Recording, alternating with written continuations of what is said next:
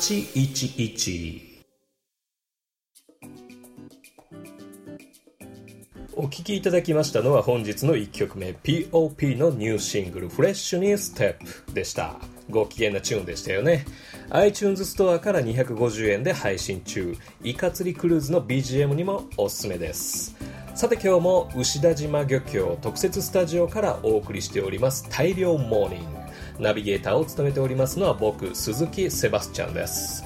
季節はもうすっかりヤリイカのシーズンからアオリイカのシーズンに変わってきましたね。そんな今日のメールテーマは春のおすすめグルメです。早速メールいただいているみたいですね。ラジオネームケイちゃんさんからです。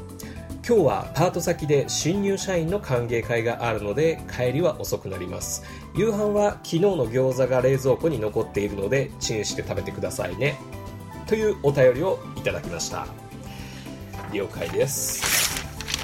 えー続いてはラジオネーム隠し砦に3億人さんから。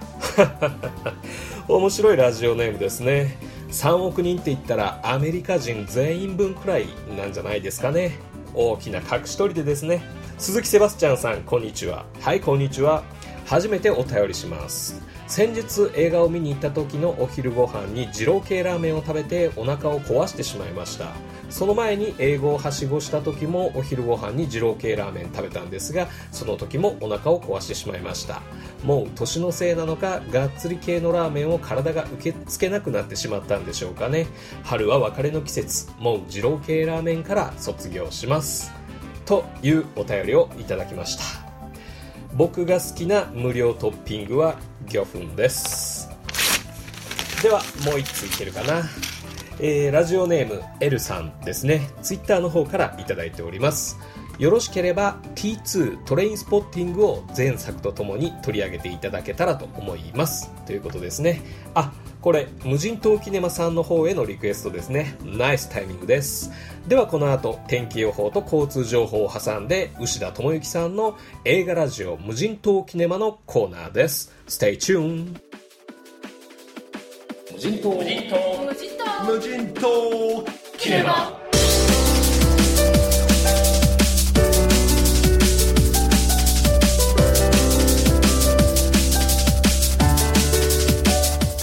スコットランドを舞台にヘロイン中毒から抜け出せない若者たちの怠惰な生活を斬新な映像とスタイリッシュな音楽で描き出した1996年の大ヒット青春映画。本作で一躍メジャーになった監督ダニー・ボイルはその後も「ザ・ビーチ」28日ごとヒット作を連発。そして2009年公開の「スラムドッグミリオネア」ではアカデミー作品賞監督賞を含め8部門を受賞し堂々たる映画監督としてのキャリアを築き上げました。そして2017年ユアン・マクレガー演じるボンクラ主人公のレントン。ジョニー・リー・ミラー演じるイケイケのシックボーイ。ユエン・ブレムナー演じるお人よしのスパット。ロバート・カーライル演じる乱暴者のベグビー。20年前のあいつらがそのままのキャストとそのままの設定で帰ってきた。今回無人島キネマでご紹介するのはトレインスポッティング。そしてその20年後を描く続編 T2 トレインスポッティング。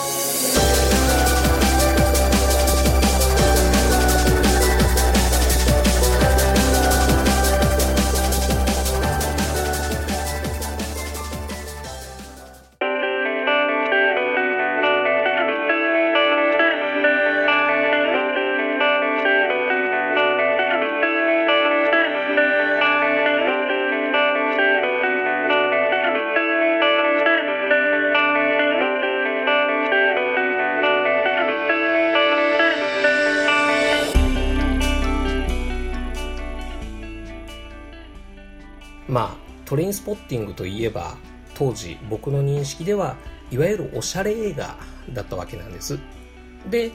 音声メディアでおしゃれといえば FM ラジオかなということで今回は FM ラジオっぽいオープニングっていうのもちょっとやってみたいなと思ってたんで、えーやってみました。鈴木セバスチャンに代わりまして僕牛田智之が無人島キネマお送りしていきたいと思います。牛田島鈴木圭ちゃんなんかどっかで聞いたことあったようななかったようなはい、まあいいですね。始めていきましょう。えー、では今回、L さんからのリクエストでトレインスポッティング、1996年の作品と、あと、現在公開中の続編 T2 トレインスポッティングについてお話ししていきましょう。と言ってもですね、先ほども、あと先週もお話ししましたように、僕、1996年当時からトレインスポッティングは実は見てないっていうか、あなんなら避けてきたっていう節があったんですね。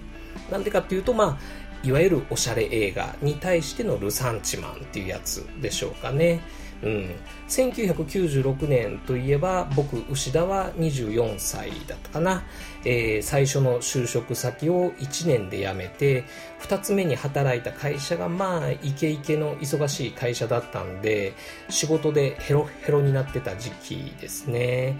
えー、1996年その年に僕が見た映画のリストを先ほどちょっと見たんですけれどもカットスロートアイランド。ブロークンアロー。ヒート、イレイザーとか、まあ、そういうドンパチドンパチのアクション対策ばっかりだったんで、やっぱり精神的に疲れてた時期だったんだろうなっていうふうに思い出しました。でもですね、えー、まあちょっとおしゃれな雑貨屋さんとか、バー的な飲み屋とか行くと、結構な割合であの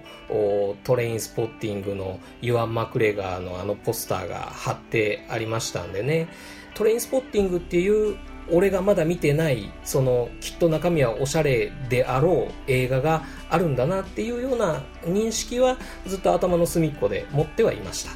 はい。で、まあ、そこからずるずる時が経ち今年2017年にその20年後を描いた正当続編が公開されるっていうニュースを聞いた時もぶっちゃけ俺ごときが今更みたいなまあこんだけ待望されて話題になるくらいなんでそりゃいい映画なんだろうとは思いますが私の映画にはならないっていうタイプの映画なんだろうなっていうことで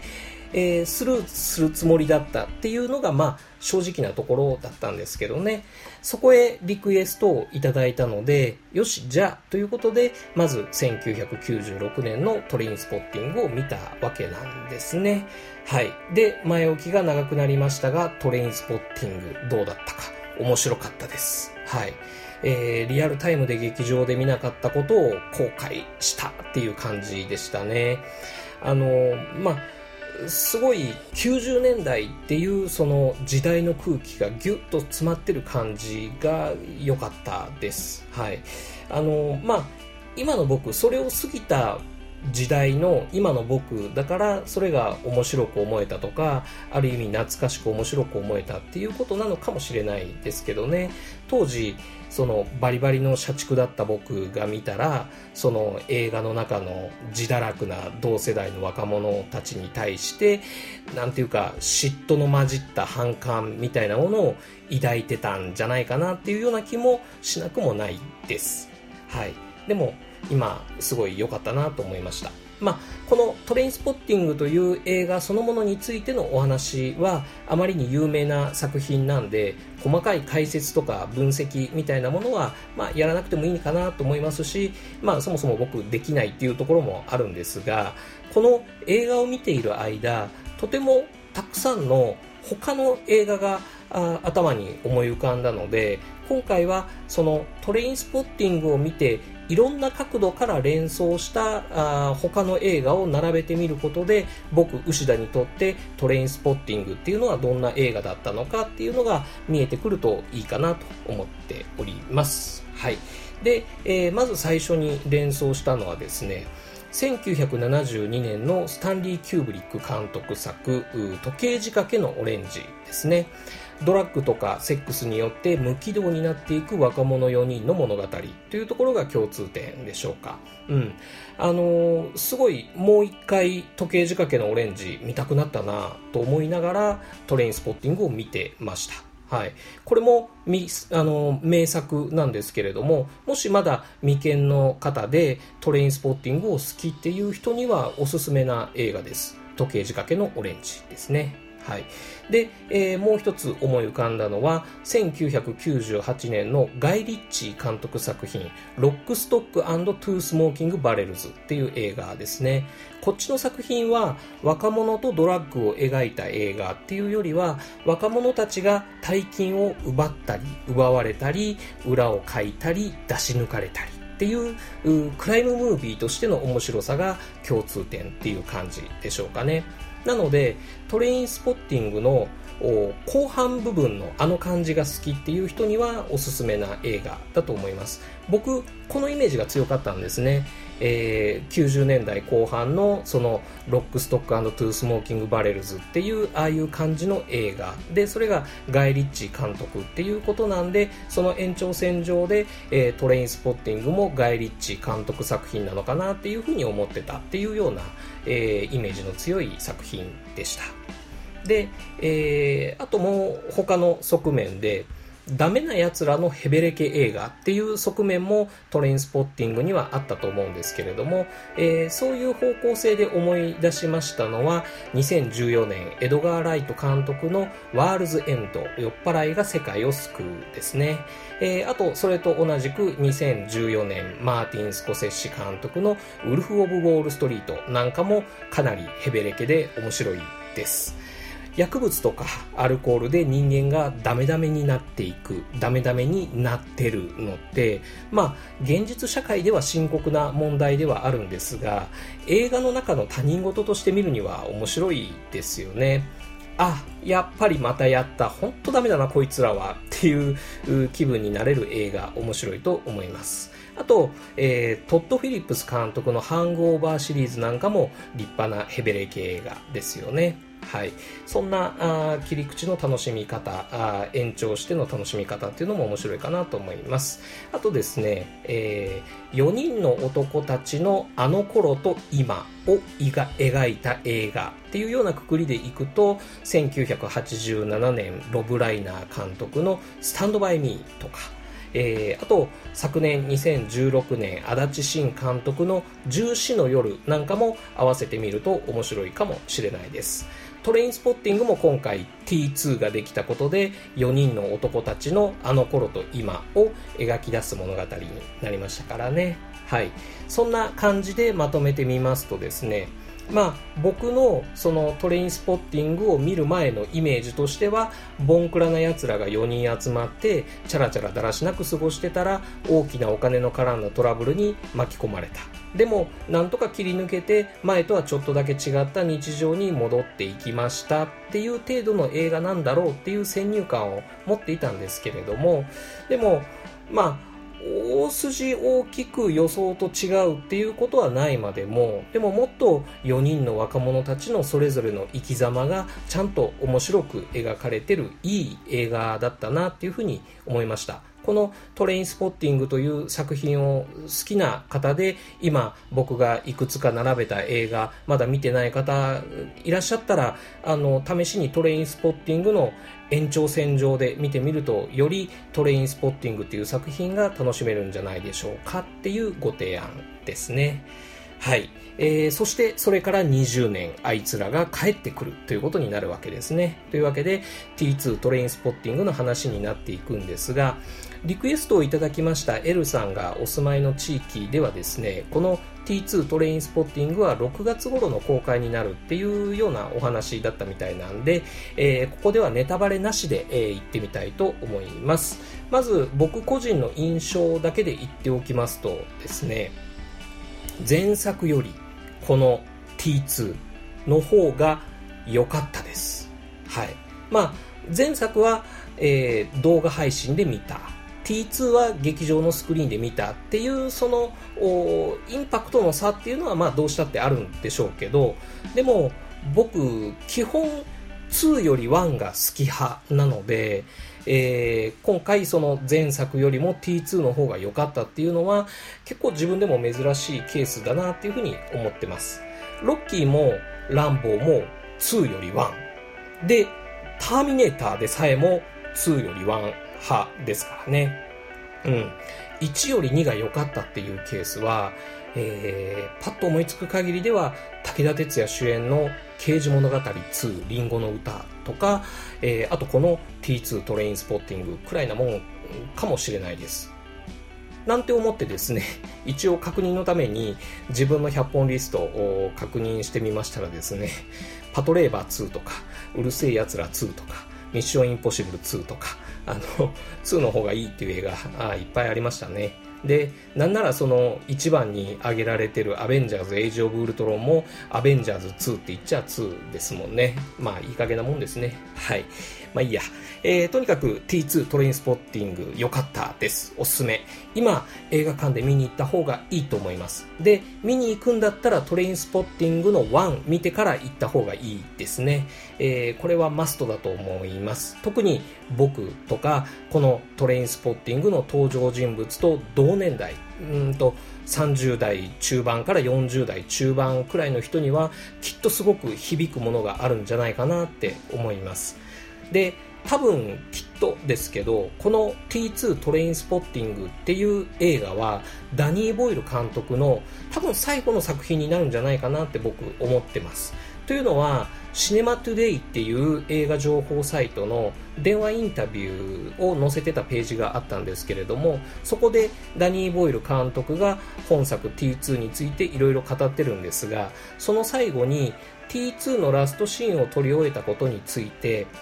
これ以上に映画監督のキャリアを終えるのにふさわしい最後なんてないよねっていう言葉で結んでたんですね。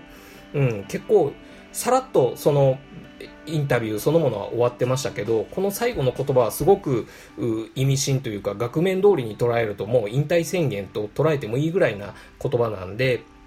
結構その辺は印象に残っています。で、えー、まあその背景として、えー、1996年ユアン・マクレガー主演のシャロー・グレイブで監督デビューして、で、その同年トレインスポッティングっていうことと、あと98年の普通じゃないっていう映画、その初作3本で、いずれもユアン・マクレガーとのコンビでやってきたっていうことがあったわけなんですが、実は2000年のザ・ビーチっていうのも、そのユアン・マクレガー主演っていう話ではあったんですが、いろいろ大人の事情で主演がレオナルド・ディディカプリオになっちゃったっていう話があったんですね。で、そのことが元で、えー、ダニー・ボイルと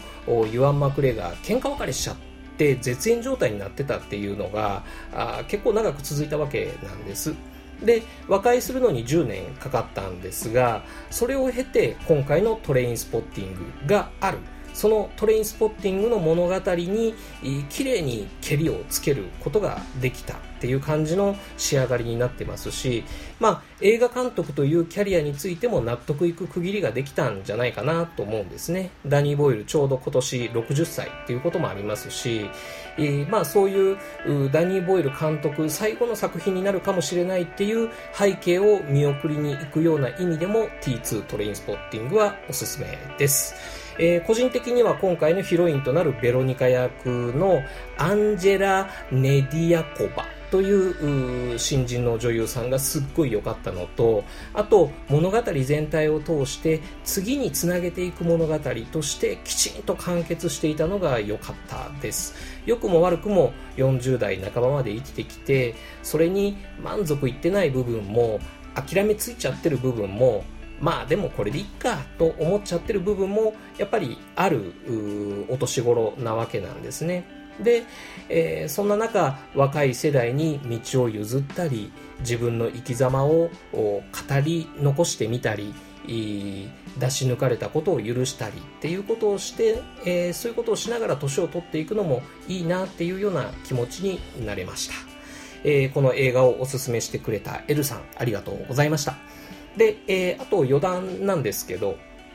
初期から中期のそのダニー・ボイル作品で、例えばビーチ、ザ・ビーチの原作を書いたりとか、えー、あと28日後とか、サンシャイン2057の脚本を書いたりとかして、そのダニー・ボイルのパートナー的存在だった人がアレックス・ガーランドっていう人だったんですけれどもなんか名前聞いたことあるなって思ってたらあれですよ。あのエクスマキナで監督デビューした人だったんですね。でこういうのもなんだかですね、えー、次につながっていく時代の流れみたいなものを感じました。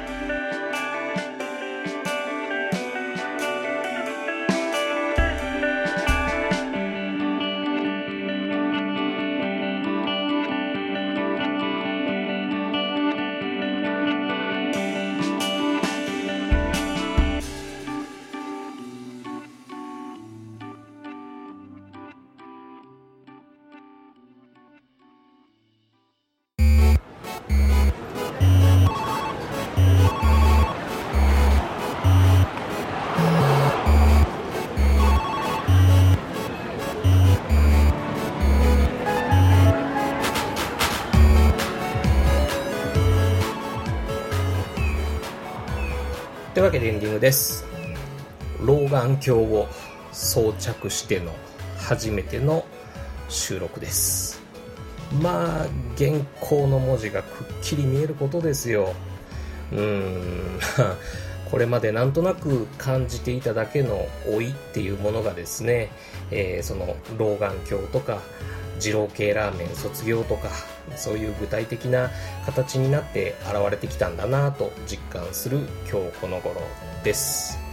はい。このクルーズ43をですね収録配信しているのは4月18日なんですが無人島キネマクルーズ1をですね配信したのも実は2016年4月18日だったんでポッドキャストを始めてからちょうど1年が経ちましたね。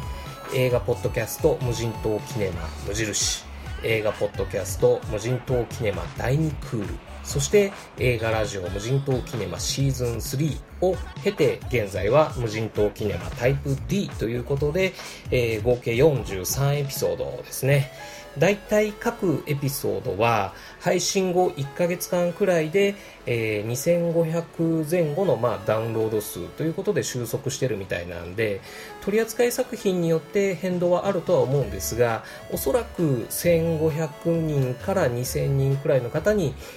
継続的に聞いていただいてるんじゃないかなと思います。改めましてありがとうございます。あの引き続きぼちぼちやっていきたいと思ってますんでこれからもよろしくお願いしますね。さてそんな映画ラジオ無人島キネマですが次回は1周年企画というわけでもないんですがちょっと特別な感じでですね初めて映画以外のものをピックアップしてみたいと思います。クルーズ44でご紹介するのは SR 埼玉のラッパーマイクの細道です。まあこの無人島キネマの原点ともいえる SR 埼玉のラッパーが連続ドラマ化ということでですね、えー、4月の18日現在では第2話まで、えー、放送されたところなんですけどまあいろいろ思うところ話したいことやっぱりいっぱいあります。えー、最終回終了後にまとめて、えー、一つの作品としてお話ししようかなとも思ってたんですがいややっぱり今の時点でお話をさせてもらってでそのお話に興味を持っていただける方がいてくれたらその人がまだ間に合うそのリアルタイムで楽しんでもらえたらいいのかななんていうふうに、え思ったりしましたんでとりあえず次回収録時点での僕牛田の SR 埼玉のラッパーマイクの細道への思い感じたことなどお話しさせていただきたいと思います。というわけで映画ラジオ無人島キネマ本日はこれにて閉館。またのご来場をお待ちしてます。